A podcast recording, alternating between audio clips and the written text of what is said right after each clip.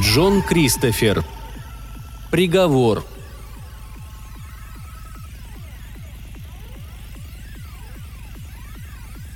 Ожидая, пока его спасут, он находился в главном салоне. Вокруг него плавало более дюжины тел, но два из них особенно привлекали его внимание, когда он тяжело передвигался в космическом скафандре с ботинками на магнитной подошве. Он не мог удержаться, чтобы не заглянуть в их лица, распухшие и искаженные. Услышав глухой удар фланца стыкующей трубы патрулирующего космического корабля о корпус, он подошел к выходному люку. Несколько минут он уже был на патрульном космическом корабле «Палакет», и ему помогли снять скафандр. Все, что он пережил, наконец сказалось. Он потерял сознание. Капитан Стюарт, командир «Палакета», вошел в каюту и, представившись, опустился в мягкое кресло. «Возможно, каюта показалась вам не совсем уютной», — сказал он. «Но у нас не так часто бывают посетители. И к тому же они долго не задерживаются. Должно быть, вся эта история, мистер Логан, плохо подействовала на вас». «Да, очень плохо», – кивнул Логан. «Я бы не хотел сейчас вас беспокоить, но мне необходимо задать вам несколько вопросов». «Да, конечно. Сейчас я чувствую себя немного лучше». Наступила минутная пауза. «А теперь, мистер Логан...» Капитан затянулся сигаретой – «Вы путешествовали один?» «Нет, с женой», — ответил Логан, немного помедлив. «Извините, а вы не расскажете мне, как все это случилось?» «Вы же знаете все эти обычные правила безопасности. Перед вылетом на Земле все должны пройти соответствующую подготовку, которая включает в себя умение надевать космический скафандр — я не смог проделать это вместе с остальными пассажирами, так как сильная мигрень свалила меня в постель на несколько дней. Поэтому я решил примерить скафандр в своей каюте во время полета. Неожиданно свет погас, продолжал Логан. Я осторожно выбрался в коридор и услышал, как люди разговаривают, смеются. Но, казалось, никто особенно не обеспокоен. Затем раздался какой-то свистящий звук, и голоса сразу смолкли – я пробрался в салон, где оставил жену, когда ушел в каюту примерять скафандр. В свете, отраженном от земли, проникающем через транспексовые иллюминаторы, я увидел плавающих по салону людей. Все были мертвы. Приглядевшись более внимательно, я заметил, что один из иллюминаторов разбит. Я сразу же включил сигнал тревоги, а затем направился вдоль салона, чтобы посмотреть, жив ли кто-нибудь из команды. Но все были мертвы. Тогда я вернулся в салон – там я нашел осколок метеорита, застрявший в сиденье одного из диванов. Вокруг плавали осколки транспекса. Мне ничего не оставалось, как сидеть и ждать. Время тянулось бесконечно долго. Бесконечно долго. Вы разбили предохранительное стекло, за которым находился рубильник включения аварийной тревоги, как только поняли, что случилось? Конечно. Стюарт выдвинул ящик стола и, вынув слегка помятую пачку сигарет, протянул ее Логану – тот покачал головой. «Я не курю». Стюарт зажег сигарету и спросил, слегка отклонившись в кресле. «А чем вы занимаетесь, мистер Логан?» «Моя специальность? Я инженер одной из космических станций, Экватор-3». «Вы давно женаты?» Логан взглянул на него. «Полагаю, вы слишком безжалостны, капитан Стюарт. Разве вы забыли, что тело моей жены еще плавает там, в Астарте?» «Когда мы будем в Детройте», — сухо прервал его Стюарт, — «вы можете написать официальную жалобу. А сейчас я хотел бы, чтобы вы ответили на мои вопросы. Вы давно женаты?» Логан поджал губы. «Пять лет». «Работа на космической станции позволяет вам находиться на Земле только один месяц из четырех. Я прав?» «Да», Женщины чувствуют себя одинокими, когда три месяца из четырех вынуждены оставаться дома одни. Некоторые из них стараются что-то придумать. Может, как раз это и случилось с миссис Логан? «Ваше поведение просто оскорбительно», – взорвался Логан. «Командиры патрульных кораблей имеют достаточно широкие полномочия, но в данном случае я не считаю нужным отвечать на ваши вопросы». Он поднялся. «Извините». Стюарт с силой выпустил дым сквозь зубы – Оставайтесь на месте, мистер Логан. Я собираюсь арестовать вас. Когда я посчитаю нужным, я больше не буду задавать вам вопросы. Я просто хочу знать мотивы совершенного вами преступления. Конечно, на Земле будет подробное расследование, но до этого еще пять дней. В течение этих пяти дней вы в моей власти. Мне предоставили достаточную свободу действий по отношению к заключенным. Вот почему я задаю вам ненужные вопросы – Голос Логана звучал спокойно и даже безразлично. «А по какому обвинению вы собираетесь арестовать меня?» «По многим пунктам. А точнее говоря, 78 пунктов по обвинению в преднамеренном убийстве». «Вы просто сумасшедший». «Это был отличный план, мистер Логан. По крайней мере, вы продумали все детали. Ведь это так легко, работая на космической станции, подобрать метеорит подходящего размера – вы положили его в чемодан вместе с осколками транспекса. Вы ускользнули от предварительного опробования скафандра на Земле, сославшись на мигрень, так что у вас был отличный предлог примерить его в своей каюте в нужное время. Оставив свою жену в салоне, вы укрепили взрывное устройство небольшой силы на стекле иллюминатора, предусмотрительно задернув его шторкой. Затем вы вернулись в каюту и надели скафандр. Вы подождали, пока произошел взрыв, Затем вы пробрались в генераторное отделение и повредили основной генератор. Вы включили сигнал тревоги, и после этого вам только оставалось разбросать транспекс в салоне и подбросить метеорит. Вы, наверное, сделали много расчетов перед этим. Расчет траектории полета метеорита и тому подобное. «Должно быть, ваша работа развивает воображение, капитан», – холодно произнес Логан.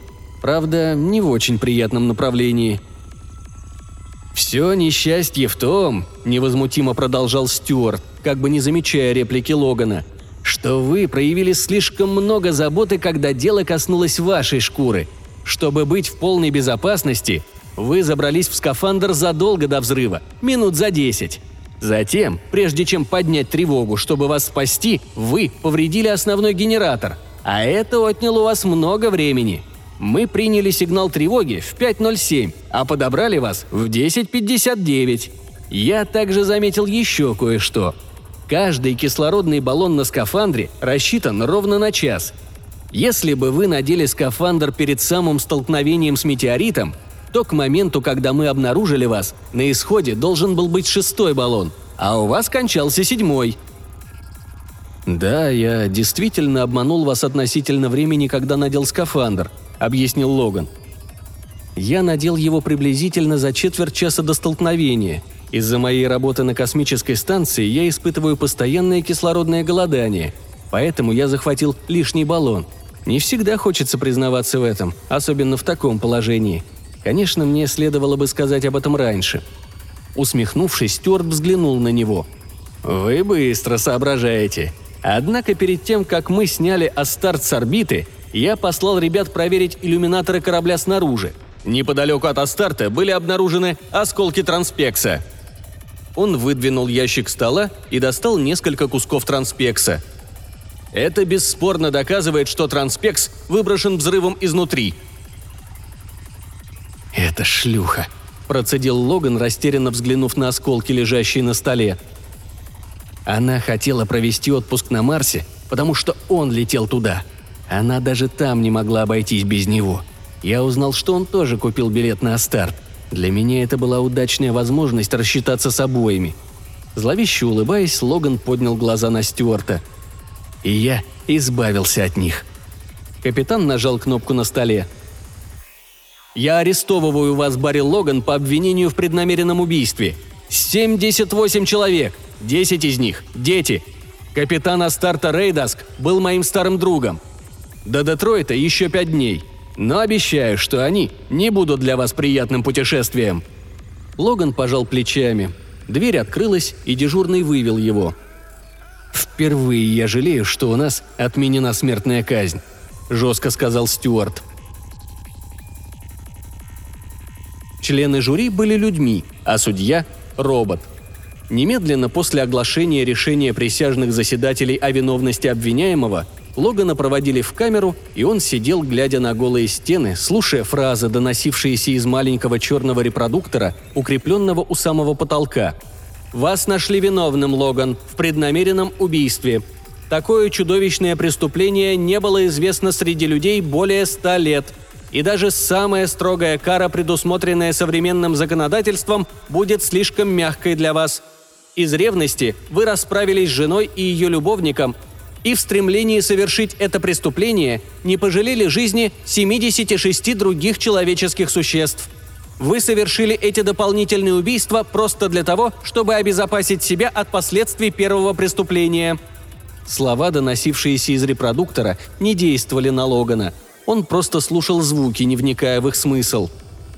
Смертная казнь была отменена еще в 20 веке, но преступления все же еще случались, и убийц заключали на долгие сроки в места, где концентрировались отбросы общества. Однако такое положение дел оказалось неудовлетворительным. После изобретения средств, с помощью которых можно было перемещаться во времени, было найдено решение – Логан безразлично слушал голос, доносившийся из репродуктора. Здесь не было ничего нового. Тексты обвинительных заключений были запрограммированы еще 150 лет тому назад, и их выслушивал каждый обвиняемый в серьезном преступлении, которому выносили приговор – изгнание во времени.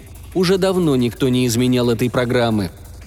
«В будущее нельзя попасть, только в прошлое», – продолжал голос монотонно – и движение может быть только в одном направлении – назад. Это дает возможность обществу избавиться от людей, недостойных быть его членами.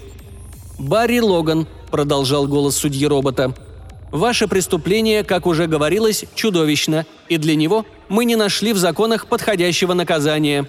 В вашем случае трудно подобрать период во времени и пространстве, куда вас можно было бы сослать». «Почему трудно?» Не в силах больше сдерживаться, закричал Логан. «Почему вы так долго тянете?» «С этого момента», — ровным голосом продолжал робот, «22 век выбрасывает вас. Вы никогда больше не увидите людей вашего века. Через несколько мгновений камера наполнится гипнаном, и вы уснете. Вам будет дана такая доза гипнана, что вы не сможете ничего объяснить людям того периода, куда попадете – вы ничего не сможете рассказать им об их будущем. Вы будете одеты соответственно времени, и если обстоятельства потребуют, вы получите знание языка. Когда вы проснетесь, вы уже будете в прошлом. Когда вы поймете, в каком месте и в каком веке вы находитесь, то из истории узнаете, что вас ожидает. Логан хотел закричать, протестовать, что это несправедливо, если он будет знать свою судьбу заранее, но, взяв себя в руки, промолчал. «Логан, 22 век выбрасывает вас. Теперь вы уснете». Все еще глядя на репродуктор, он услышал легкий свистящий звук. Это через клапаны в потолке начал поступать гипнан. Логан почувствовал резкий запах и впал в забытье. Люди. Они столпились вокруг, сбившись в плотную массу. Они несли его, как какую-то песчинку. Туннель. Лестницы, двигающиеся вверх. Его ноздри подергивались от запаха потных человеческих тел. На нем была какая-то странная одежда, и вместо привычных контактных линз на носу были два стекла, укрепленные в странной раме, опирающиеся на нос. Он заморгал, стараясь привыкнуть к этому неуклюжему прибору. Лестница вела в холл, из которого он вышел на улицу с непривычно интенсивным движением. Слева стоял киоск, в котором продавали, как ему показалось, журналы и газеты – Логан протолкался вперед сквозь толпу. Засунув руки в карман, он нащупал монеты. Одну из них он протянул киоскеру и взял газету. Его пальцы дрожали, когда он просматривал ее. Газета называлась «Берлинер Цейтунг». Год был 1933. Люди оглядывались, услышав, как он дико закричал –